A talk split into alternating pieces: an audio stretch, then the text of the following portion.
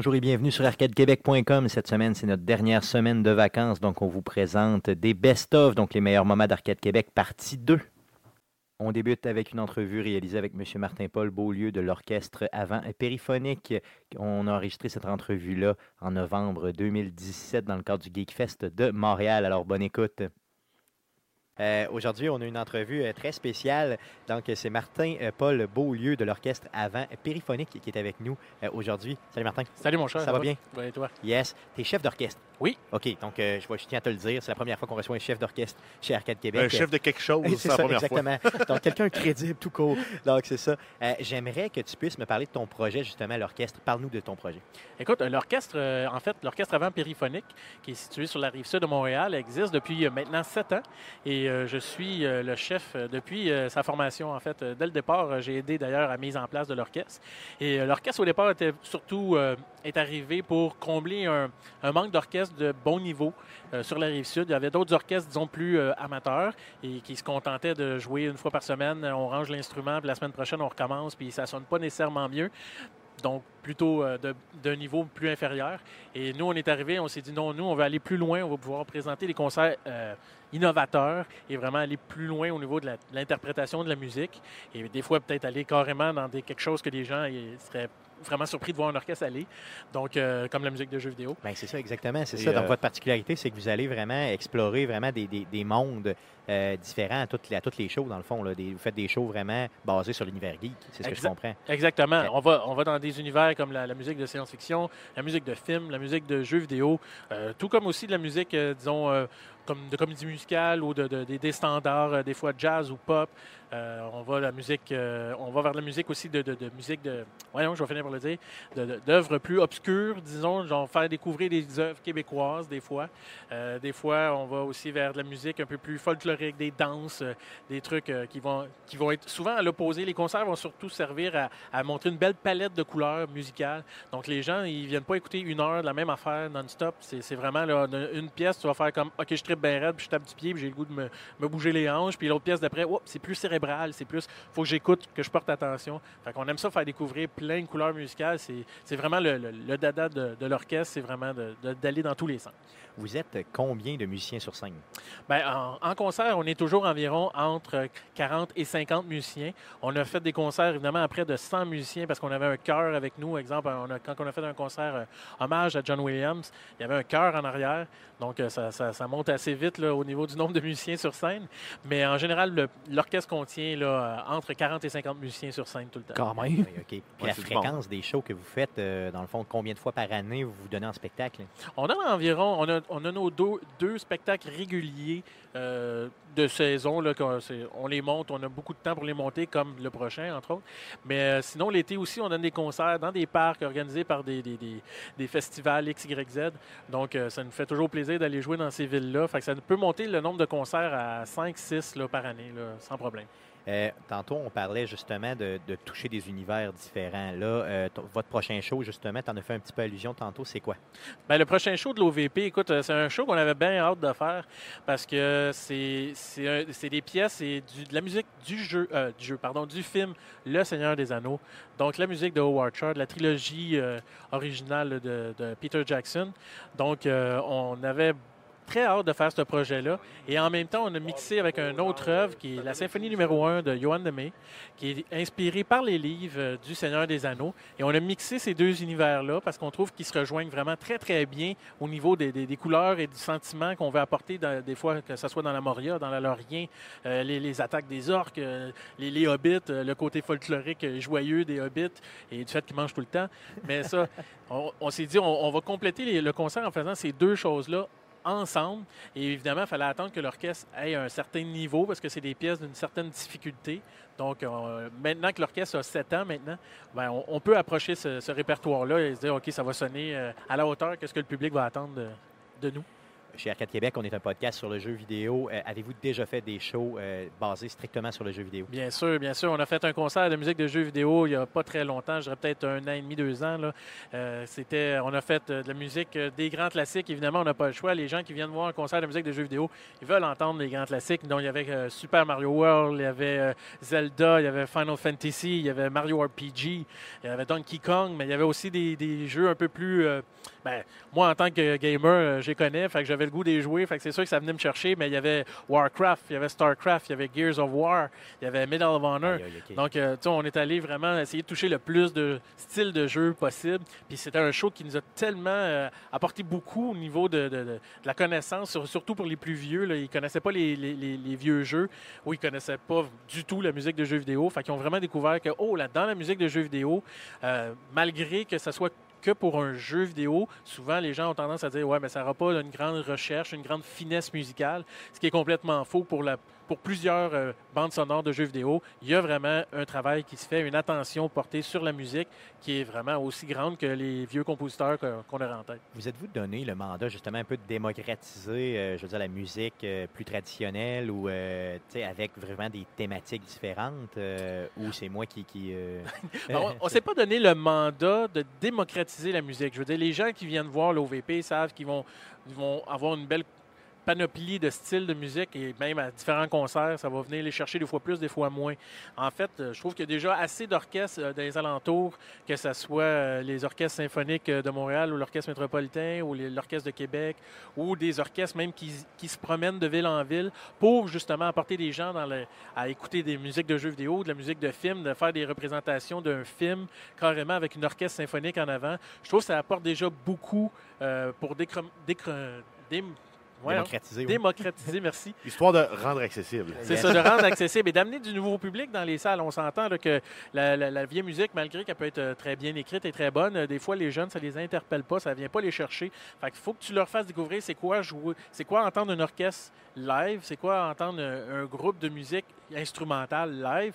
Donc, si tu si les amènes une fois ou deux comme ça, ben, ils vont peut-être commencer à s'intéresser à autre chose. Mais le mandat de l'OVP, c'était vraiment simplement de combler des, des trous, si je peux me permettre, de, de, styles de musique, des fois, qui ne sont pas approchés, d'aller des fois dans des directions que les, les autres orchestres ou d'autres chefs d'orchestre vont être un petit peu plus frileux à essayer. Donc, euh, c'était vraiment le mandat, c'était ça, en plus de, évidemment, permettre à des gens qui ont soit étudié en musique ou soit juste joué au secondaire ou au cégep, puis finalement sont allés carrément dans un autre domaine, comme dans mon cas. Moi, je suis chef d'orchestre, oui, mais je travaille complètement dans un autre domaine. Donc, ça permet à des gens de continuer à pratiquer leur instrument, à- d'avoir une passion dans la vie. Il y en a que c'est... S'améliorer clairement. oui. C'est ça. Au lieu de faire un podcast, eux font des concerts. C'est ça. c'est ça. Chacun ses talents. Yes. Euh, je veux savoir, bon, tu es un jeune, tu es chef d'orchestre. euh, sais, on pense toujours à un chef d'orchestre, toujours quelqu'un de, de- de plus âgé. Bon, tu vois, je suis peut-être avec euh, le ça. veston à queue et les gants blancs. Je veux savoir, qu'est-ce qui t'a amené justement à aimer euh, le type de musique, justement, que j'appelle plus traditionnel, mais plus, euh, mettons, classique. Ouais, classique. Euh, ça vient de où euh, exactement cette passion-là? Euh, Parle-nous de ça un peu. Oui, oui. Ben écoute, d'abord, là, à, à votre accueil, quand je suis arrivé tantôt pour, pour faire, le- pour faire le podcast, j'ai vu tout de suite que vous étiez surpris que je sois aussi jeune. Donc, je vais le prendre comme un compliment, c'est gentil. Mais euh, non, ce qui m'a amené à diriger un orchestre, en fait, c'est que moi, au départ, euh, quand j'ai commencé à, à étudier la musique, j'avais le goût de laisser quelque chose, laisser ma trace, une œuvre quelconque, ou je sais pas. Donc, euh, je pensais à jouer de la musique, donc devenir interprète, de- devenir, moi, je suis percussionniste aussi. Donc, euh, je me suis dit, OK, mais tu sais, qui qui se rappelle du percussionniste qui a joué l'œuvre d'un d'un tel ou d'une telle, tu sais? Ouais, c'est Ouais. Puis j'aimais beaucoup monter du, répertoire, donc travailler en sectionnel de percussion, travailler avec des, des groupes et essayer de, pr- de prendre le lead. J'avais le, tempérament pour prendre souvent le lead d'un groupe. Donc je me suis dit peut-être que la direction, ça serait quelque chose qui m'intéressait, m'intéresserait. Donc euh, j'ai décidé d'a- d'aller un peu plus par là, puis j'ai fait OK, c'est vraiment ce que j'aime parce que ça pousse autant de faut se préparer, ça demande euh, une idée claire, il faut que tu saches exactement où tu t'en vas tout le temps, il faut que tu aies une, une idée vraiment précise de comment tu vas le travailler, comment tu vas l'amener à tes musiciens, pas simplement parce parce que toi, tu le veux comme ça, mais il faut qu'eux autres aussi, ils embarquent dans ton imaginaire. Pour que ça devienne leur projet à eux C'est aussi. C'est ça, exactement. Puis, Puis tu je sais, me- on parle de 40, 50 personnes. là. Moi, Ouais. nous, nous, on est trois, puis des fois, je veux dire, moi, j'essaie de passer des idées, puis. On Puis dit ils tout le t'écoutent temps non. pas. Ils faut être, t'écoutent pas. ben, faut être habile, disons, pour On le dit tout le temps non. faire. C'est ça, faut être habile pour le faire. Les gars collaborent très bien. Là, je suis pas en train de taper dessus. Non, mais tu sais, d'en avoir 50 devant toi, ça doit pas être, euh, ça doit pas être évident. là. Non, non, c'est pas toujours évident. C'est pas toujours évident parce qu'en plus, euh, ce qui, est, ce qui est difficile des fois avec ces- ces- cette musique-là d'orchestre, c'est que on n'a pas tous la même vision, on n'a pas tous la même façon de le voir. Une œuvre, tu peux écouter la même œuvre sur YouTube, euh, tu peux t'amuser, écouter la même œuvre de plein de, chefs différents ou d'orchestres différentes, puis elle sonne pas nécessairement tout le temps pareil. Oui, elle se ressemble énormément, mais il y a toujours une, une particularité qui est différente, autant qu'on est tous des êtres humains, puis on est tous différents à la fois. Donc, c'était cette couleur-là que je me suis dit, moi, je vais faire mes- de la façon comme moi je vais apporter mes œuvres, ça va être mon, leg, ça va être ça. C'est moi, je le voyais de cette manière-là. C'est comme ça je le voyais. Puis si je peux faire partager le plaisir de jouer de la musique, en plus à des gens comme ça là, devant moi, ben parfait, ma job est, ma job est faite. Cool. Ça peut coûter combien aller voir euh, un show euh, de votre orchestre? Un show de notre orchestre, ça coûte euh, à rien. Non, non, c'est pas vrai, mais, mais en fait, j'ai un petit peu raison dans la mesure que les concerts d'été, souvent, sont extérieurs. Donc, c'est dans des parcs, c'est dans des, dans des, des- des- petites salles ou des choses comme ça. C'est c'est organisé. Donc, c'est souvent, c'est gratuit. Donc, c'est le fun l'été. Les gens, ils viennent en famille. Puis, tu sais, si- s'ils n'aiment pas ça, ils peuvent s'en aller. Ils se sentent pas trop mal. Ouais. Mais en général, on, on va chercher beaucoup de monde comme ça. Sinon, en salle, évidemment, là, c'est c'est des gros concerts plus travaillés, plus raffinés avec du, pardon, du bon gros répertoire. Donc ça, ça coûte environ, euh, c'est 20 pour les adultes. Ça a toujours été 20 pour les adultes. C'est 15 pour les Vraiment étudiants. accessible. là. C'est ça. Parce que le, le but de nous autres, c'est, on s'est dit, c'est on, je préfère jouer devant une salle avec du monde que je veux euh, jouer devant une salle à moitié pleine puis que le monde, ils ont juste payé plus cher pour venir. C'est ça ça. m'intéresse pas. Je veux qu'il y ait du monde, je veux que le monde en parle, je veux que le monde découvre ça. Moi, c'est, c'est ça que je veux. Je veux du monde. Êtes-vous euh, boudé par les, euh, disons, les, les orchestres qui euh, vont jouer plus vraiment des classiques très, très classiques? Est-ce que dans le monde, il y a une genre de mini euh, guéguerre? Ben, un genre de snobisme, un là, un de côté élitiste qui c'est ça, une opposition entre le, le- le- le stock plus culture pop versus le truc plus classique traditionnel? Ben, je dirais que le, snobisme vient souvent de- du fait qu'il y a encore des, des vieilles, euh, des vieilles dogmes qui traînent encore puis que les gens sont réticents à aller vers le changement, ce qui est complètement l'opposé que nous autres. Fait que souvent, quand que nous, on s'en va vers une, direction complètement euh, plus moderne, plus contemporain, et ça ne nous empêche pas de jouer des classiques aussi. Je veux dire, on va jouer l'oiseau de feu, on va jouer des affaires plus, plus vieilles, mais on va les intégrer dans un contexte plus moderne, plus dynamique, plus jeune. Donc, les vieilles orchestres, si je peux dire le mot vieille Ah, orchestre, ou les, les orchestres qui restent dans un canevas un peu plus euh, tradition, traditionnel, c'est ça, ben, on nuit pas à leur public et on nuit pas à eux en soi. Je te dirais la seule chose qui, est- qui est difficile, c'est les musiciens, évidemment. faut que les musiciens viennent jouer un style de musique, il y a quelque chose qui vient les chercher. Donc, si tu viens pas les chercher avec la musique que tu choisis, ils vont s'en aller C'est ça, jouer ça peut être ailleurs. difficile, ouais, c'est ça. Ouais. Non, ça, c'est clairement, clairement. Euh, je veux savoir, euh, excuse-moi, là, je suis perdu complètement. J'ai mon, mon, mon téléphone a complètement sauté. Il y a pas Ça de va problème. bien, ça va bien? Pas de problème. ton Oui, non, c'est bon. Là, c'est Euh, non, c'est parce que. Non, c'est que j'ai accroché ça ici, puis ça a comme. euh, c'est ça apparaîtra pas. Ah, dans la version finale, on de est live. Yeah! Euh, je veux savoir. C'est ça. Bon, tantôt, tu faisais un panel, euh, justement, Ouais. ici, donc euh, une conférence, justement, au Geekfest de Montréal. Euh, je veux savoir, ta, ta- ta conférence, dans le fond, parlait de quel sujet? Ben, le sujet de ma conférence, dans le fond, c'est j'ai ex- exprimé un peu, là, dans le fond, d'où vient la musique de jeux vidéo, la musique de film, et où elle s'en va. Donc, euh, par exemple, tu sais, exemple, la musique de jeu au tout début, là, dans les années 70, euh, écoute, on s'entend, le, le jeu Pong avec les deux palettes puis la balle sur- entre les deux là, qui se promènent, il n'y avait pas de, jeu- il y avait pas de a pas de musique. musique. Pour la simple et bonne raison qu'il n'y avait rien d'assez puissant dans la console et le Pour processeur rendre. pour rendre une musique. Euh, À une donné, ça a évolué. Et là, on a commencé à faire de la musique. Mais la musique, dans ce temps-là, c'était simplement du code. Donc, c'était du code rentré pour qu'il y ait un son qui était déterminé par le code. Et ça ne veut pas dire que ça faisait pas de la bonne musique. là. C'est juste que ça faisait pas de la belle musique euh, au niveau... Ben, euh, c'était- C'était du midi là, avec. euh, Mais qui n'était pas exact. rendu avec des vrais. C'était rendu avec des ouais. faux instruments sur le chip de la console. là. Exactement. Puis même souvent, tu perdais un canal, mettons, comme si on prend l'exemple de Metroid, tu perdais un canal de, de musique quand tu étais rendu à un seuil de, de point de vie pour qu'il te donne la, la musique d'alerte que tu es sur le bord de Exactement, mourir. c'est ça. Exactement, exactement. Puis là, éventuellement, euh, avec les années, les consoles évolu- ont évolué, les processeurs ont évolué, les cartes de son ont évolué. Donc, on a pu avoir de plus en plus de la musique, même au début, c'était encore MIDI. Il prenait de la musique orchestrale, il est rentré dans un programme de musique et c'était un son orchestral MIDI qui sortait parce qu'il n'y avait pas encore le support pour justement de la musique euh, enregistrée live, donc orchestral live ou un band live. Je me, je me souviens, moi, à l'époque de notre première carte euh, Adlib euh, sur l'ordinateur. Si vous ne connaissez pas ça, c'était les premières cartes de son qu'on pouvait mettre dans un ordinateur. Tu sais, que c'était pas le sound speaker qui sortait. Oh, ouais. là. Donc, C'est euh, très limité. là, Très, très, très, limité. très, limité, mais on trippait, nous autres. là. Ah oui, Ah clairement, c'est sûr. là. Fait que, tu vois, ça- c'est- parti. Ça a évolué. Et là, maintenant, aujourd'hui, on peut se permettre vraiment d'avoir des orchestres, des fois, là, de plus de 80-90 musiciens, orchestre symphonique complet, euh, avec un chœur et toute la patente, pour enregistrer une soundtrack comme des jeux comme Zelda, des jeux comme. euh, Les euh, Gears of War Gears sont of War, les là, même les God of War, ils Oui, vont même rajouter du métal, ils vont rajouter un band métal là-dessus. Donc vraiment, là, on peut aller vraiment plus loin. Et je pense que de plus en plus, euh, les, les- les programmes pour écrire de la musique euh, orchestrale sont rendus tellement raffinés que je crois, et je ne veux pas enlever de la job à personne, que on va même pouvoir éliminer l'orchestre vivante parce qu'ils ont fait des tests. Il y a des, des bandes sonores qui sont tellement bien adaptées que si on fait jouer la vraie pièce jouée par des musiciens et la, pièce jouée par le programme musical avec les bandes sonores très évoluées, c'est très, très difficile de faire la différence entre les deux. Donc, puis la musique de film, euh, aujourd'hui, de plus en plus, si on parle des Hans Zimmer, ces choses-là, utilisent beaucoup leur, leur euh, ordinateur pour composer ou même des sons un peu euh, synthétiques MIDI pour transformer le son.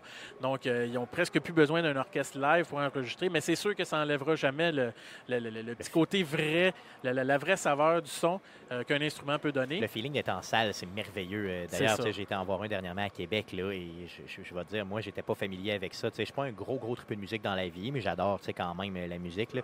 Et quand j'étais en salle, euh, à un moment donné, tu te rends compte, tu réalises après quelques minutes là, que tous les sons que tu entends sont faits véritablement live Ouais. pour toi par un humain. Ouais. Ça vient te chercher là, euh, directement dans le chest. là. Moi, c'est venu me. me- ça m'a frappé véritablement. Exactement. Là, je me suis dit, il faut que j'y retourne. Euh, à, à toutes les fois que j'ai l'opportunité justement d'y aller, là, euh, euh, je me donne un coup de pied puis j'y vais parce que je me dis, crime, imagine là, ce feeling-là, tu veux le revivre. là, tu C'est veux ça. vraiment le revivre. Et c'est d'ailleurs, c'est c'est quelque chose que j'adore quand je vois des, des- des gens qui viennent voir un concert de notre orchestre ou de n'importe quel orchestre, en fait, puis qui viennent nous voir, puis qui font comme. Wow, OK, je pensais pas du tout que c'était comme ça. Tu sais, quand tu l'écoutes à la radio, des fois, c'est une affaire. Quand tu l'écoutes sur ta TV ou pendant ton jeu, c'est une affaire. Mais quand tu l'as dans face, comme on dit, là, c'est complètement une autre atmosphère. Puis tu, tu, tu le vibres, tu vibres au niveau du son. Quand c'est, quand c'est fort ou quand c'est agressif, des gros tambours, des choses, tu, le siège, il te rentre, tu le ouais, sens. ouais. Fait que c'est, c'est vraiment complètement une autre Ouais, atmosphère. puis On voit toute la les gens nuance aussi dans le son. que Ouais, là, toutes les variations. là. là, des fois, Il y a plus de compression, puis- ouais. Peut-être tu sais que la personne qui est là, là, ta voix tripée devant toi aussi Ouais. en train de le faire. Tu sais, bon, des fois, on voit des guitaristes, exemple, qui se donnent en show comme ça, tu vois qu'ils trippent, c'est bien le fun, mais c'est Ouais. une personne. Là, tu- on parle de 80 personnes, 50, 60, 80, 100 personnes devant toi. Ouais, ouais. Là, c'est- c'est c'est, euh, c'est hallucinant, là, c'est vraiment bien. Euh, je veux savoir si on revient aux jeux vidéo un petit Ouais. peu. Euh, ton compositeur préféré euh, au niveau du jeu vidéo, euh, tu sais, je te laisse réfléchir un peu. Là. Non. ce serait lequel? Ou tu peux, ça tu peux en avoir plusieurs. Oui, c'est ça. Je peux en avoir plusieurs. J'en ai plusieurs. Ça dépend, ça dépend toujours du style. Oui. Tu sais, exemple, j'aime bien Jeremy Soule qui a composé Guild of War, entre autres. J'aime son, son, son- son côté très épique, très genre, ça a du panache, ça a du punch. J'aime Koji Kondo, évidemment, les classiques avec Mario. c'est sûr que. Euh, On peut pas passer à côté. on peut pas passer à côté.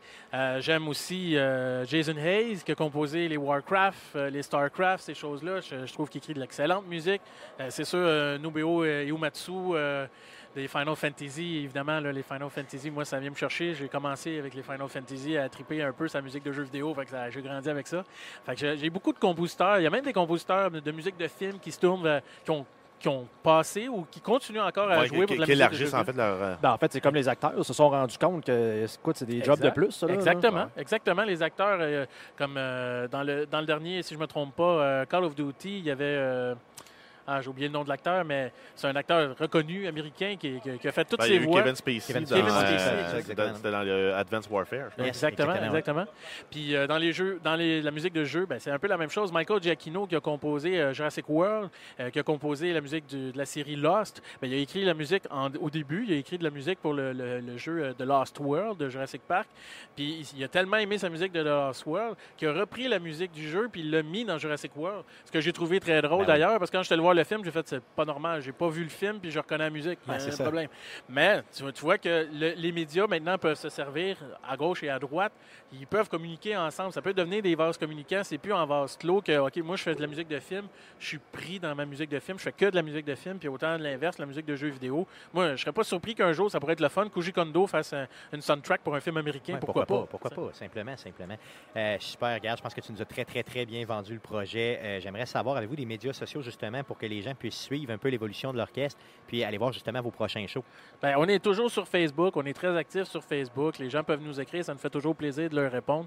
Ils ont juste à chercher euh, Orchestre avant périphonique ou OVP. Là, souvent, là, on, on sort dans les premiers. Sinon, on a notre site web aussi. Les gens peuvent nous écrire. euh, ils peuvent acheter leur billet en ligne euh, par PayPal sur notre site web. C'est très sécuritaire. Ils ont leur billet à la porte après. Ils n'ont même pas besoin de se casser la tête à dire Je vais-tu le recevoir par la malle? Non, c'est ça, Non, il va être à la porte. Tu peux l'acheter la veille à minuit le soir. Il n'y a pas de trouble. Il va être là le lendemain à la porte pour toi. Fait qu'il n'y a pas de stress avec ça. Puis le, le site de l'orchestre, c'est euh,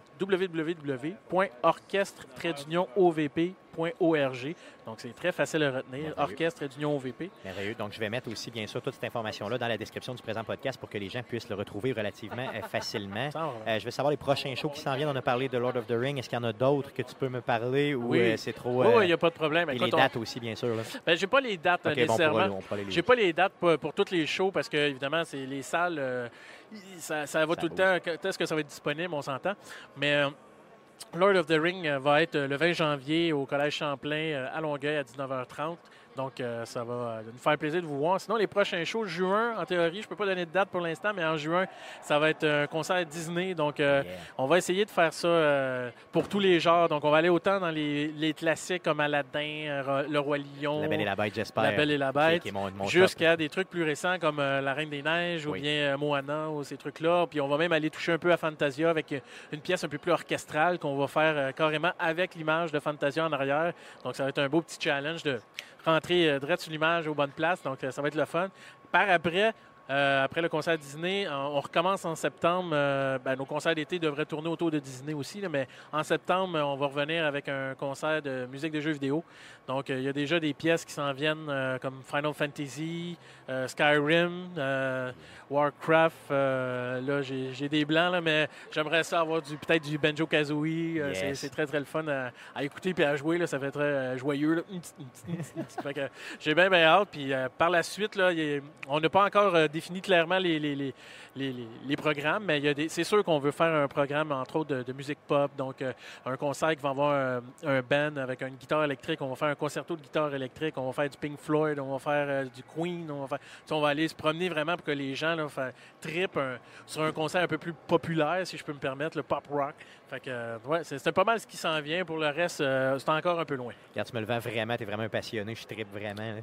Puis, euh, mettons, là, euh, je suis un musicien là, de la région, puis euh, j'aimerais ça me joindre à votre orchestre. Est-ce que, à votre orchestre? Est-ce que c'est possible? Ben oui, c'est toujours possible. Des- les musiciens, à chaque début de session, on fait, euh, on fait une répétition porte ouverte. Donc, les, tous les musiciens qui, qui soient de peu importe le niveau, c'est pas important. On les accueille. Il peut avoir euh, 48 flûtes, c'est pas grave. C'est, une répétition porte ouverte. Les gens viennent avec leur instrument, ils jouent. S'ils aiment l'orchestre, s'ils aiment l'ambiance, si c'est un niveau qu'ils recherchent, c'est parfait. Ils peuvent euh, embarquer dans l'orchestre avec nous autres. Sinon, ils peuvent nous envoyer tout le temps leurs coordonnées sur notre site web. Euh, Il y a une page faite pour ça. Ils ont juste à cliquer dessus, nous envoyer les informations. Nous, on leur répond euh, souvent là, extrêmement rapidement. Et euh, c'est c'est super le fun d'avoir tout le temps des nouveaux musiciens, des nouveaux visages. Ça amène des nouvelles façons de voir, ça amène une nouvelle dynamique.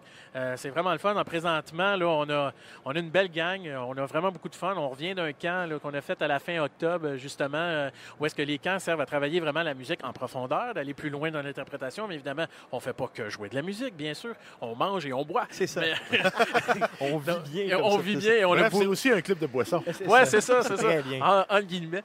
Mais euh, non, on a beaucoup de plaisir. Puis c'est, c'est ça, ça, reste une activité. Moi, c'est ça qui, qui me tue. Des fois, je vois ça dans d'autres orchestres où est-ce que ça devient un petit peu trop euh, euh, un peu stock-up. Comme une job, là. Comme une job, c'est ça. Les gens, ils viennent, là, ils ont le goût d'avoir du fun, ils ont le goût de jouer de la musique pour avoir du fun, mais ils ont le goût de faire une activité sociale comme jouer au bowling. Genre, ils ont le goût Ouais, d'avoir du monde autour d'eux. Rencontrer des gens. Qui ont le goût d'avoir du fun, de jaser. Puis tu te fais des amis dans ces groupes-là. Puis euh, c'est vraiment, là, là, musicalement, c'est un des orchestres qui, en ce moment, à mon avis, là, puis je prêche pas juste pour ma paroisse, mais qui progresse vraiment bien.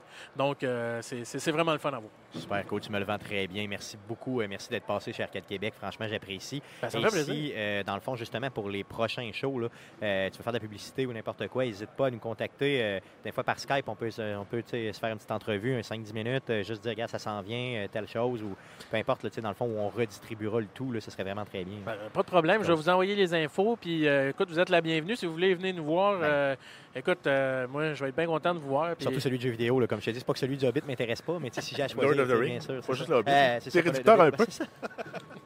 Non, mais c'est correct. Lord of the Ring, euh, euh, sur remarqué, c'est venu après, hein, donc Ouais, c'est moins important. non, non, mais euh, c'est sûr que le, le- le répertoire de musique de jeux vidéo, on sait qu'au GeekFest, on va aller rejoindre beaucoup de personnes. Ben C'est probablement, là, on va sûrement revenir l'année prochaine. Puis l'année prochaine, si on est là, c'est évidemment pour le pour le concert de jeux vidéo. Donc, c'est sûr que les, les gens vont sûrement venir poser beaucoup de questions. Mais pour le Lord of the Ring, je pense qu'on peut. euh, Il y a beaucoup de geeks. En tout cas, moi, étant gamer, puis même geek, euh, le Lord of the Ring, les Star Wars, ces affaires-là, moi, je suis un, je suis un addict. J'ai- Je peux Ah plus oui. m'attendre au 15 décembre pour venir voir euh, le prochain Star Wars. Fait que le 20 janvier, pour venir voir un show de Lord of the Ring, c'est sûr que j'ai hâte. Let's go, c'est ça, c'est le fun. Cool. Hey, merci beaucoup hein, encore. Là. Ben, ça me fait plaisir. Cool. Ensuite, on enchaîne avec une entrevue exclusive que nous avons eue avec le studio Bishop Games. C'est Ben Archer, le cofondateur de la compagnie, qui nous recevait. Donc, c'était en mars 2018. Donc, bonne écoute. Bonjour et bienvenue sur Arcade Québec, la section entrevue. Euh, Aujourd'hui, c'est Ben Archer de Bishop Games qui nous reçoit dans ses studios. Euh, merci de nous recevoir, Benoît, et bienvenue sur Arcade Québec. Merci de- pour l'entrevue, ça me fait plaisir. Yes. Euh, ben, je veux, avant de commencer à parler de Bishop Games puis à parler justement de votre nouveau jeu qui va sortir prochainement, je veux que les gens apprennent à te connaître. Toi, personnellement, ça, c'est la vision un peu personnelle d'Arcade Québec. On veut gratter dans ta vie. Je veux savoir quel type de gamer tu es. Euh, j'étais un type de gamer, en fait j'ai 28 ans, puis j'étais un type de gamer qui aime vraiment les, les- les bons vieux classiques. Donc euh, même de nos jours, euh, en 2018, je joue encore un bon vieux Diablo 2 ou des jeux comme ça. J'ai joué beaucoup longtemps aussi à des jeux compétitifs, des shooters comme Counter-Strike. J'allais dans des tournois, gagner un peu d'argent. Fait que... Ah oui, tu as gagné des tournois même. Ouais, dans le temps que j'étais plus ado, là, des petits tournois à Montréal, mettons, au LAN ETS, des choses comme ça. Là, fait que, Cool. Tu avais une équipe, c'est ça? Ouais, c'est ça. OK, cool, cool. Donc, ça, ça nous parle un peu de tes jeux préférés et puis tout ça. Euh, Est-ce que tu en fais encore un petit peu de compétition? Non, je, dans le fond, je, joue un peu de temps, de temps en temps à CS, mais euh, des jeux comme ça. Mais je- de plus en plus, je me dirige vers des, des vieux jeux solo. J'ai, j'ai plus le, le goût, moins le goût des jeux compétitifs. euh, et aussi quand tu, vieillis, tu sais. Que, Ouais, non, pas, quand tu, tu joues avec des, dans ces jeux-là, la moyenne c'est 14-15 ans. Je, suis rendu à 28, donc des fois, je me dis, bon, il y a des clashs, mettons. Un vieux de 28 ans, c'est ça? ouais, c'est ça. le dernier jeu que tu as joué, c'est quoi? Euh, en ce moment, justement, je joue beaucoup à Diablo 2. Euh, Ok. Aussi euh, drôle que ça puisse paraître, euh, je suis dans, un- dans une pause là-dessus. Puis, j'attends God of War, par contre, à PS4. Oh oui, monsieur. ça, j'attends d'ici quelques semaines. As-tu vu les, les, les, pa- les passes de gameplay, là, vraiment, vraiment au niveau des combats et tout ça, ça a l'air vraiment revampé, là, ça a Ouais. l'air malade. Ouais, j'ai- très hâte. ouais. Vraiment, vraiment hâte aussi. Euh, passons au vif du sujet. Je veux que tu nous parles euh, de Bishop Games. C'est quoi Bishop Games? C'est ouvert depuis quand? Oui, dans le fond, c'est un studio qui est, notre studio a starté, en, je te dirais, en 2014, mars 2014, et c'était vraiment un rêve entre euh, trois gars un peu fous, un peu naïfs, je dirais. Donc, euh, moi, j'ai été approché, en fait, par mon ami d'enfance, Mathieu, qui est un- l'artiste de Bishop, le premier artiste chez Bishop, et qui était un des fondateurs, évidemment. Euh, à ce moment-là, moi, je travaillais en marketing. J'étais directeur marketing pour une PME. Puis, j'aimais plus ou moins ça, parce que c'était une compagnie de, de camionnage. OK. Puis, je connais rien là-dedans. euh, Ça, je te vois pas dans le camion. Non, c'est ça. Puis euh, Mathieu, en fond, justement, on se connaît depuis que ça faisait 15, ça fait 15 ans qu'on se connaît maintenant. On a fait le secondaire ensemble. Et lui, il était tout frais sorti de l'université. Il a fait un bac en arts et sciences de l'animation, euh, juste ici à Fabrique. Donc, il était prêt à se lancer. Dans le fond, il avait rencontré un programmeur. Et euh, ils, m'ont approché parce qu'ils savaient qu'il avait besoin d'un gars un petit peu plus marketing, un petit peu plus PR, puis que je pouvais amener quelque chose que ces deux, les deux avaient pas. Donc, tout de suite, quand j'ai eu cette opportunité-là, ça n'a pas été long que j'ai pris ma décision. Et puis, euh, on a commencé comme ça, justement, là, euh, les trois, avec cette idée-là de Lightfall, dans le fond. Comment c'est se partir un studio de gaming dans une ville comme Québec ou au Québec en général? Je veux dire, c'est quoi les, les, pires embûches que vous avez eues? Je pense que la, pire embûche, puis c'est pas propre aux jeux vidéo, mais vraiment à toutes les, startups ou les, en- les, les entreprises en général, c'est le, financement. Euh, évidemment, quand tu commences, tu n'as rien fait, tu as tout approuvé, puis gens les sont pas les, mesures d'aide sont pas enclins à donner de l'argent parce que justement tu n'as rien prouvé. Dans notre cas, les deux premières années, c'était plus quelque chose à, temps partiel. En fond, c'était un 30 heures bénévole qu'on mettait là-dedans. Puis on avait des jobs sur le side pour survivre. Donc euh, moi, dans le fond, j'étais au FedEx, je travaillais au FedEx à tous les soirs. Euh, je charriais des boîtes. Puis euh, David, notre programmeur, lui enseignait au collège Barthes en haut, donc la programmation justement. Donc c'est un peu comme ça qu'on a survécu. Je suis content qu'on ait le financement par le Fonds des médias du Canada, euh, qui nous a permis justement de tomber temps plein, d'avoir un salaire, d'embaucher. C'est là qu'on a eu notre gros break en fait. Est-ce que c'est une subvention que vous avez eue ou simplement c'est un prêt qu'il faut rembourser? Comment ça fonctionne le, le FMC euh, en fait- si je, je reprends mon histoire, au début il y a eu Catapulte. C'était le premier, oui, la- oui, bien important. En 2016, on a gagné Catapulte et c'était vraiment la, la première fois qu'on avait une reconnaissance de l'industrie. C'était un gage de confiance que notre projet, finalement, notre studio, ça a de l'allure après deux ans. Ça a commencé à prendre forme. Donc, on a gagné Catapulte et avec ça, justement, il y avait une somme d'argent, il y avait l'incubation au camp. Et euh, quelques mois après, justement, on a aussi décroché le, le Fonds des médias du Canada. Comment ça fonctionne? C'est que c'est un prêt, mais pas nécessairement remboursable. Dans le fond, c'est qu'eux, ils financent jusqu'à 70% de ta production. Euh, nous autres, c'était pas vraiment 70%, je pense que c'était à 60%. Et euh, dans le fond, comment c'est qu'ils reprennent les- le coût sur les ventes du jeu. Cependant, si ton jeu ne vend pas, pas- je donne un exemple, dans notre cas, on a eu 320 000 du FMC. Donc techniquement, il faudrait vendre pour 640 000 pour leur donner la moitié. Si ça arrive pas, just too bad. Dans le fond, on n'a pas à rembourser, on n'a pas personnellement. Sauf que si on dépasse, si Lightfall fait 2 millions, on leur donne plus au final. OK, Fait que OK. c'est- C'est donnant-donnant dans le sens que après, une fois que tu les as remboursés, ils prennent plus 50-50, mais ils prennent quand même une cote. Exemple, mettons qu'on fait 2 millions, ben on va leur donner peut-être euh, au final quelque chose comme 800 000. OK, OK. Donc, Donc, ils, ils prennent un risque, mais d'un autre côté, ils se remboursent sur les projets qui ont vraiment fait de l'argent. exact. Et tout cet argent-là est réinvesti dans le fond. Donc, c'est vraiment une entreprise, euh, c'est une mesure gouvernementale, donc il n'y a pas. C'est pas les fonctionnaires qui se mettent ça dans les poches, c'est juste qu'il va y avoir plus de, de studios de jeux qui vont en bénéficier au final. Fait que, tu sais, à la limite, c'est c'est pas si pire d'en donner plus que, que tu as reçu parce que tu sais que ça va aider des gens qui ont, que- comme toi. qui ont des bonnes idées. C'est ça. Il se rappelle-nous le nom de ce programme-là? C'est le FMC, Fonds des médias du Canada. Cool. OK, Puis finance jeux vidéo, euh, films et cinéma canadien. OK, puis c'est fédéral. Ouais. OK, cool. Euh, tu nous as parlé de l'incubateur tantôt. Euh, franchement, on est là dans vos studios. Je trouve ça magnifique, là, vraiment bien. Euh, je veux que tu nous parles un peu de ce principe-là, justement. Donc, vous êtes plusieurs entreprises ici sous le même toit au centre-ville de Québec, c'est ça? Oui, donc l'incubateur s'appelle le Camp. C'est issu de Québec International, donc sur le boulevard Charret. Et c'est vraiment un incubateur pour les entreprises de tout genre. C'est pas juste jeux vidéo. Il y en a qui font des souliers. Il y a Matt Sport qui fait des souliers de, de- imprimés 3D, je pense. Je, je veux pas trop mal l'expliquer, là, mais ça ressemble à ça. Donc, il y, a, il y a des entreprises de tout genre. Et puis, c'est pour une période de- justement de l'incubation de start-up. C'est Une fois que tu es sur les rails, tu dois quitter. Une fois que tu es établi. Donc, dans notre cas, un studio de jeux vidéo s'est établi quand le premier jeu est sorti. Donc, on reste jusqu'à la sortie du premier jeu. Et justement, cette incubation-là est issue de notre victoire à Catapulte. Parce que ça venait avec un an d'incubation. Et puis, on a décidé de rester par après. Euh, donc, c'est vraiment, en fait, Catapulte est issu du camp de Québec International. Donc, c'est. C'est le même organisme, en fait, qui, qui fait le concours Qui chapeaute les et deux. qui chapeaute le camp. OK, Ouais. donc c'est eux qui vous ont donné l'opportunité d'avoir des locaux. Ouais, Euh, ça fait disons, partie du deal parce que c'est le même euh, organisateur, si on veut. là. OK. Avant d'avoir des locaux ici, vous faisiez quoi? Vous étiez, euh, j'imagine, dans vos propres... dans, dans votre logement? Heureusement, ben heureusement, le, le père de Matt, qui lui-même est un entrepreneur, il a une entreprise établie depuis des, depuis des années, il, nous a- il nous donnait un petit local dans son gros bureau. OK. Mais c'était sur le bord Charret plus loin, c'était en haut du sex shop Planetix. Ah, Ok, ok, bon. Toujours bien chic de recevoir du monde là. mais dans le fond, c'était un hébergement gratuit encore, donc on était vraiment chanceux. Bien sûr, bien Fait sûr. que, euh, mais là, justement, on est, on est content d'être au camp. Super, super. Euh, gagner catapulte, ça doit être vraiment quelque chose de, de, de pas pire. là. Je veux dire, ça doit, ça donne quand même un feeling intéressant pour euh, un jeu. On ne doit pas être sûr quand on sort un jeu du genre, quand on montre un peu des démos et tout ça aux gens, on doit être un peu fébrile. De gagner ça, ça doit être une réussite épouvantable. Ben, justement, nous, euh, sans vouloir être cheesy, c'était vraiment la chose qui nous a catapulté parce que c'était le premier, c'est le point de départ, la première reconnaissance de l'industrie. Après ça, on s'est mis, justement, on a eu les FMC après, on a eu d'autres reconnaissances. Donc, mais c'était le premier, c'était le premier gage de confiance envers Lightfall, puis envers notre studio. Alors, ça a une valeur euh, spéciale à, notre cœur parce que c'était vraiment le, le premier là, élément. C'est comme, ok, les gars, finalement, ça a du sens qu'on fait. euh, l'industrie le prouve.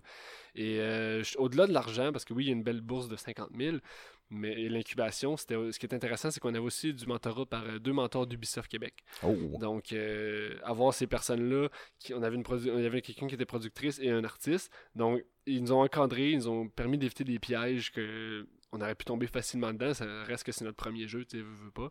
Alors, avoir ces personnes-là euh, qui nous aident, qui nous guident, c'était incroyable. Puis on a même pu aller tester Lightfall dans les laboratoires de playtest d'Ubisoft. Ah Alors, oui, c'était en vraiment plus. super, ça. ouais. Aïe, aïe, oui, j'imagine que ça doit être assez hot. J'aimerais d'ailleurs visiter ça un jour, tu m'en parleras plus en détail tantôt. Euh, quand on se monte un studio comme ça, on est entre amis, euh, j'imagine qu'il doit y avoir euh, vraiment des moments cocasses ou des anecdotes à raconter quand on se part justement un projet du genre avec des chums. là. Raconte-nous une coupe. Euh, ben, c'est sûr que on en a vécu des vertes et des pas mûres. Là. Au début, on se plantait beaucoup. Puis c'est à force de se planter en fait qu'on qu'on a pu améliorer notre produit puis notre, notre- notre studio. Je, je pense qu'on a genre la, la pire note historique du, du Fonds des médias du Canada parce qu'on l'a eu à, la- à notre troisième demande. OK. Euh, ce qui était pas mal la dernière demande que tu peux faire pour un projet. Donc euh, jamais, jamais 203, on est bien content. Mais la première demande qu'on a faite pour Lightfall, on a eu 40%. OK. Et euh, c'était vraiment dans les pires notes de l'histoire du programme. Donc euh, C'était quoi vo- votre. euh, Qu'est-ce qui faisait que vous ont enlevé autant de points? C'est ben c'est tout. Le jeu Ok. était pas original. Il y avait, il y avait pas la mécanique centrale. euh, Le studio avait rien prouvé. Je pense que c'était comme 3-4 mois après qu'on ait fondé le studio. OK, OK, On- trop on rapide. suite- ouais, c'est ça. Puis euh, justement, quand on l'a eu finalement la troisième fois, on a eu 88%. Fait qu'on a réussi à, à se remonter. Mais ça, c'est- évidemment, c'était vraiment. Tu sais, qu'on a eu le 40, euh, on en riait quasiment Oh, parce que justement, c'était c'était ridicule. Mais c'est juste un. Ce qui est le fun d'un studio indépendant, par partir une business, c'est que c'est un esprit de camaraderie incroyable. Tu sais, J'ai pas l'impression d'aller travailler le matin. C'est ma business, j'étais avec mes chums. euh, c'est tout le monde s'entend bien, on est une équipe de cinq bien soudés, puis on voyage en fait, on, voyage le monde ensemble, tu sais, dans les conventions comme PAX à Boston, on, on tripe bien, on est allé au Japon l'été passé, au Bit Summit euh, à, Tokyo, euh, Kyoto, donc tu sais, c'est juste, on voyage en chum, puis on, on vit de la même passion du jeu vidéo, c'est assez incroyable comme feeling. C'est quoi les gros, gros événements que vous avez faits? Là? Tu viens de me parler du PAX euh, Japon. Tu vois, je connais même pas ces événements-là que tu me parles. Euh, Parle-moi des plus gros que vous avez faits. Euh, les PAX, c'est dans le fond, il y en a trois par année aux États-Unis. Donc, il y en a un à Boston qui s'appelle le PAX East, il y a le South au Texas et il y a le Prime qui est à sa côte ouest américaine qui est gigantesque. Donc, c'est sûr que ceux-là, euh, ça fait trois ans qu'on y va, puis euh, on, on showcase le jeu. Justement, la- l'an passé, elle est accepté au Bit Summit, qui est un festival à Kyoto. C'était vraiment notre première incursion en vraiment au marché asiatique. Alors ça, c'était un dépaysement incroyable. On a profité pour prendre des vacances en, Ben oui, en- en j'espère. gang. Donc, Ben oui. on est allé deux semaines au Japon pour ça. Euh, j'ai fait la Gamescom avec mon collègue David, qui est le plus gros au monde. C'est 500 000 personnes qui passent pendant une semaine Aïe, en aïe. Allemagne. Aïe, Donc ça, c'était l'été passé, en août. Et puis, euh, c'est du 12 heures par jour pendant 6 jours. là. C'est assez débile. là. là. Non, c'était vraiment... le- en allemand, il était tellement intense que je l'ai pas tant aimé. Euh, parce que ça n'a pas de bon sens comment c'est gros, là, honnêtement. là. Mais j'imagine par contre que ça permet d'aller chercher euh, soit du financement ou au moins de la reconnaissance dans le milieu. Là. Ben, c'est ça. En fond, nous, on n'avait pas fait vraiment d'événements en Europe. Tu sais, on était justement avec les PAX aux États-Unis, au Canada, Amérique du Nord, on, commençait à être connus, sais, somewhat dans la scène. Mais en Europe, on n'avait rien fait. Puis justement, vu que c'est le plus gros, le, le Gamescom, on avait été sélectionné dans une espèce de, de concours qui s'appelait le Indie Arena Boot. Fait que ça, c'est un boot de 1000 pieds euh, carrés. Puis ils sélectionnaient les 70 meilleurs jeux euh, indépendants sur la planète. D'être dans cette compagnie-là, euh, c'était justement la presse arrêtait, puis c'était une belle visibilité, une belle vitrine. Mais euh, c'est comme je dis, c'était vraiment intense comme événement. Là. Non, c'est sûr. Mais d'un côté, ça, faut se donner parce qu'après coup, juste ça peut être payant vraiment Oui. solidement, c'est ça. Euh, euh, je veux que tu nous parles justement du jeu, donc Lightfall. Euh, Parle-nous de quel type de jeu c'est en premier. Lightfall, c'est un, c'est un platformer, donc c'est un jeu de plateforme à la Mario, à la Donkey Kong.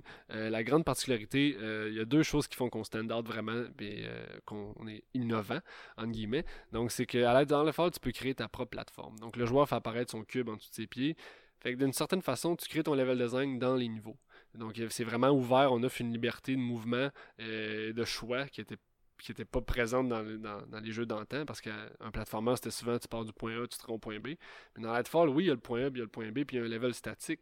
Mais si tu veux skipper un obstacle entièrement, tu peux avec ton cube en, en faisant apparaître ta plateforme. Et on a un mode dédié au speedrun à 100%, en plus de l'histoire euh, Oh. solo. Donc ça, c'est vraiment... Il n'y a pas vraiment de jeu. Tu sais, le speedrun existe depuis longtemps, mais d'avoir un, un mode built-in pour les speedrunners avec un, un chronomètre, avec euh, justement différents leaderboards, any percent, 100%. euh, puis tu peux même racer le ghost des autres runners Ah oui. en temps réel Oh ça, en downloadant la run. Fait que, on- ça, dans le fond, c'est venu naturellement parce que ce qui est drôle, c'est qu'au PAX East à Boston, on avait deux TV côte à côte à l'exposition. Et puis on avait mis un timer, mais pour avoir une idée générale de combien de temps les gens prenaient pour passer le démo. OK.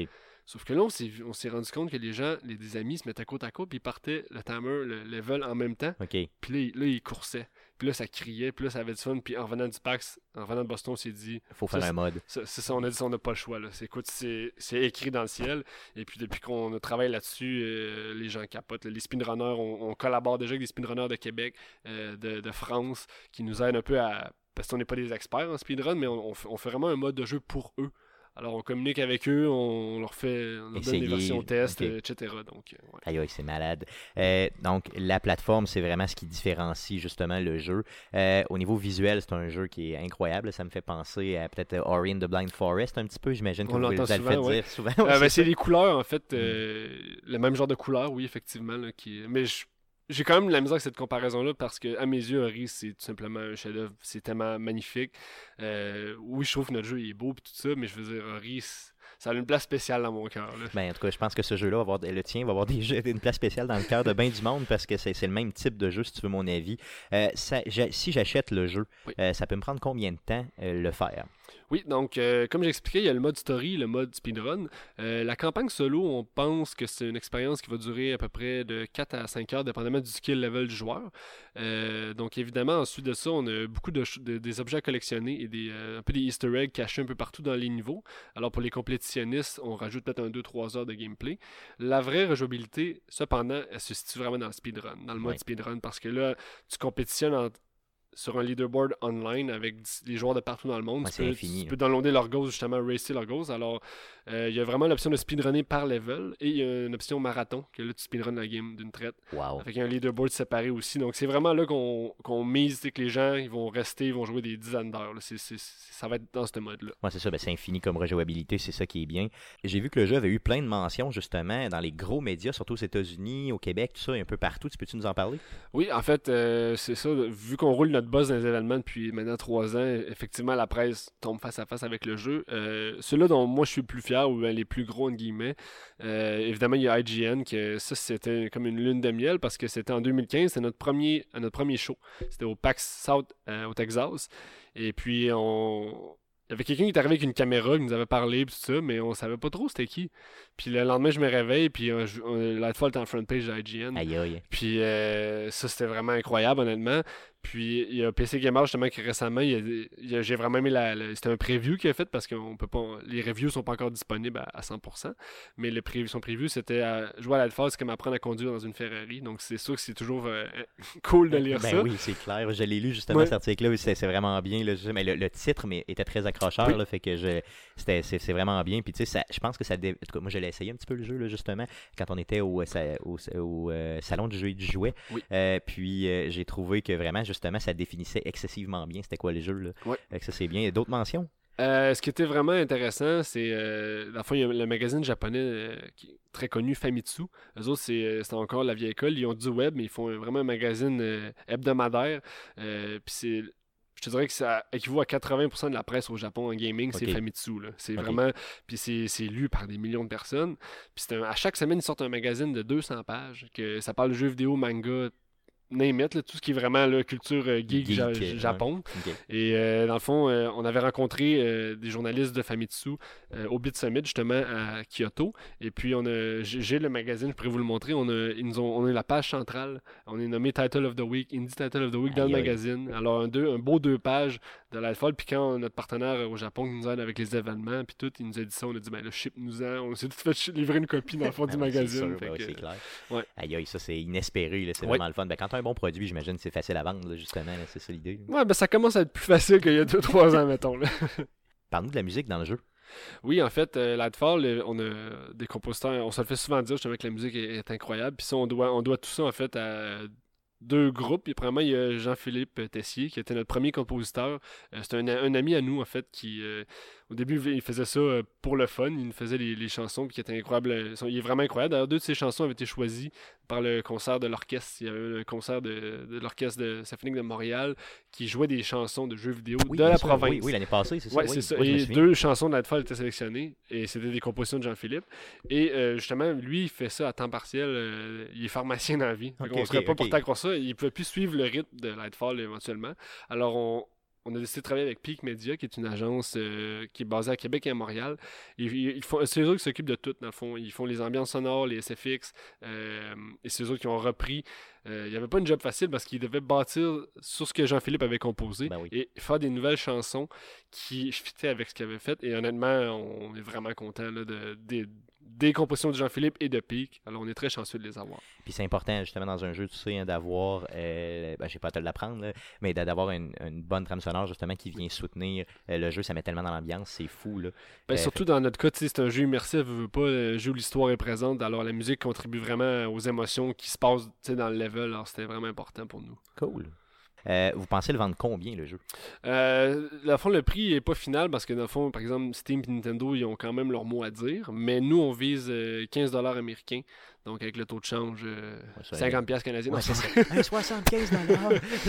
non, c'est ça, les gens pourront faire euh, eux-mêmes le calcul. C'est Ouais. ça. Donc, tu viens nous parler des plateformes, justement, donc sur PC, Ouais. euh, annoncé, justement, confirmé cette semaine euh, sur euh, Nintendo Switch, c'est Ouais. ça? Oui, donc c'est ça. euh, on sort euh, simultanément. euh, on vise euh, mi-avril pour euh, Steam, PC, Mac, évidemment, et sur la Nintendo Switch. Pour les autres plateformes, dans le fond, là, on a une entente d'exclusivité temporaire avec Nintendo Switch. Donc, euh, c'est pour une entente de trois mois. Alors, c'est sûr que côté console, il n'y aura rien d'autre pendant trois mois. Euh, on aimerait quand même faire Xbox PS4, mais tout va dépendre euh, des ventes puis tout. C'est sûr, c'est sûr, c'est- ça, ça va de soi, mais quand même, eux sont intéressés, j'imagine, d'emblée. là. Oui, dans le fond, on parlait, ça fait des années qu'on parle euh, avec les trois plateformes. là, puis, euh, tu sais, le dialogue est bon, il est ouvert. Euh, c'est juste que là, justement, il y a eu peut-être un fit plus naturel avec euh, Nintendo c'est, qui a évolué naturellement. Puis, une bonne entente entre nous et notre manager. Donc, c'est allé dans cette direction-là, mais tu sais, on renie pas. Ou, je veux dire, il y a une belle relation avec les autres consoles Ouais. aussi. De là. toute façon, on adore tellement, nous, la Switch Arcade Québec, qu'on se comprend parfaitement. Puis, tu sais, je veux dire, ils, développent beaucoup, beaucoup au niveau du indie game, là, dernièrement. là, on s'en rend compte, donc euh, c'est bien. là. Je pense qu'ils ont appris énormément de leurs.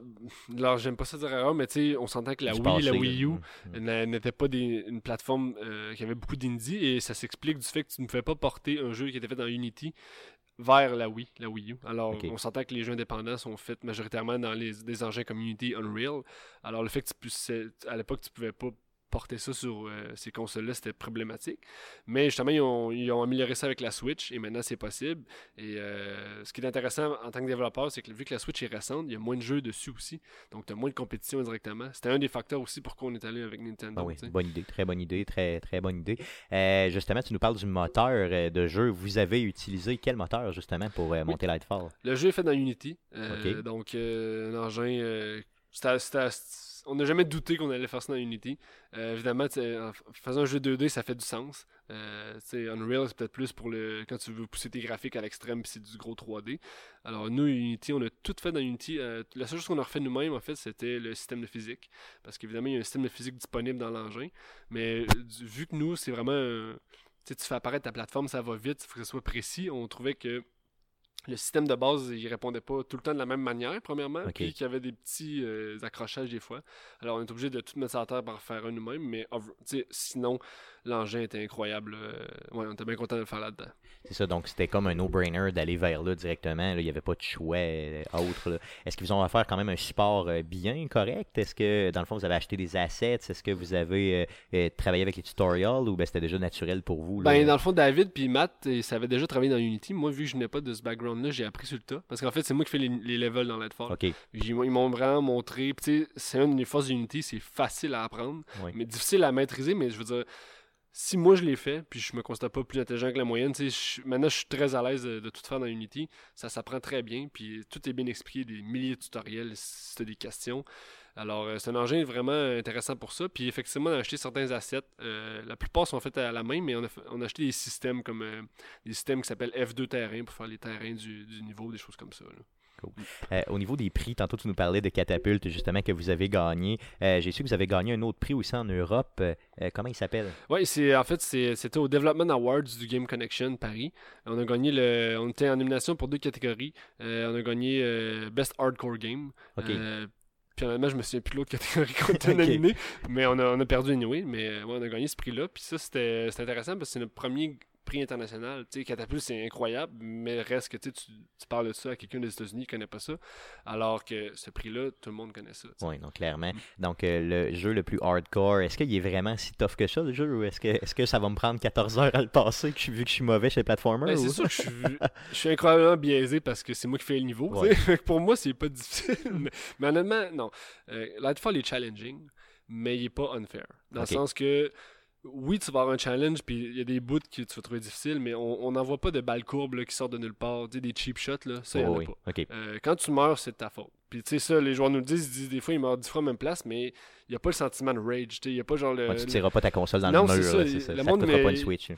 Il y a quelqu'un qui l'a dit très bien l'autre fois, il dit Ça fait 12 fois que je meurs à la même place, mais je sais que c'est parce que je suis mauvais. Fait que, je veux dire, il y a moins. C'est c'est- Ça quand prend même quelqu'un d'humble. Ça prend quelqu'un de Oui, très c'est ça. humble. Ça pour humble le joueur. C'est ça, ça. Donc, euh, je vais devenir humble après ce jeu-là. Ça m'étonnerait, ça m'étonnerait. Je, je pense pas que je connaisse l'humilité. Euh, je veux savoir, est-ce que vous avez des projets à venir? Donc, tu sais, euh, Bishop Games qui est quand même très bien parti.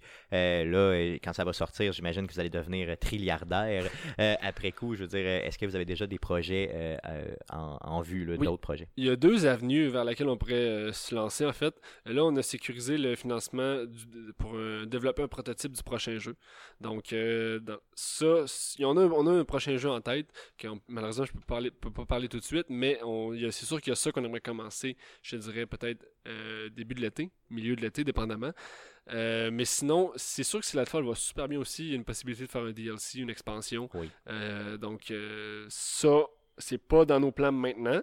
On, veut- on voudrait tout de suite jumper au deuxième jeu, mais si on voit que tu sais, les ventes décollent, ben, on va alimenter ça. là. Si on voit que le mode speedrun est très rentable, on pourrait faire des level packs, des choses comme ça. Ben oui. Donc, on va s'ajuster, mais c'est euh, c'est pas dans les plans maintenant. Ok, ok, c'est bon. Donc là, j'ai un jeu complet. Si je l'achète, j'ai vraiment tout le jeu. là, Ouais. déjà, là, ok, c'est très bien.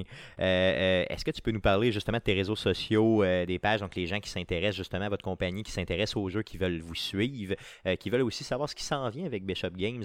Oui. Parle-nous de tes réseaux sociaux simplement. Oui, en fait, on est facile à trouver. Bishop Games, on s'identifie pas mal là-dessus. Donc, Facebook, Twitter, Instagram, YouTube. on a aussi le site le Lightfall Game, qui est notre landing page. Donc, c'est là-dessus. Euh, Il y a moyen de wishlister sur Steam. euh, Il y aussi d'y voir des news sur la Switch quand ça va être vraiment officiel qu'on va sortir. Euh, en fait, c'est pas mal ça. yes, donc Lightfall qui sort euh, mi-avril. c'est le but. Euh, yes, donc aussitôt qu'on a euh, un peu plus de nouvelles sur la date exacte, on vous informe, bien sûr. Merci, Ben, pour vraiment ce- cette opportunité-là que tu nous donnes, justement, de te rencontrer dans tes studios. Je vous souhaite vraiment, là, garde, full success, comme on dit. donc, merci beaucoup. hein. Merci. Donc, c'est tout pour le podcast de cette semaine. C'est tout aussi pour nos vacances. Donc, euh, revenez-nous à toutes les semaines à partir du 4 septembre 2018. Donc, on va être là pour vous, bien sûr, à toutes les semaines pour vous parler de jeux vidéo. Vous pouvez nous suivre, bien sûr, sur Facebook, donc facebook.com slash arcade québec. Et bien sûr, on fait le tout live sur Twitch. Donc, c'est twitch.tv slash arcadeqc. N'hésitez pas à nous suivre, à nous laisser des commentaires. C'est ce qui garde les micros ouverts. Merci beaucoup. Et encore une fois, à la semaine prochaine. Salut!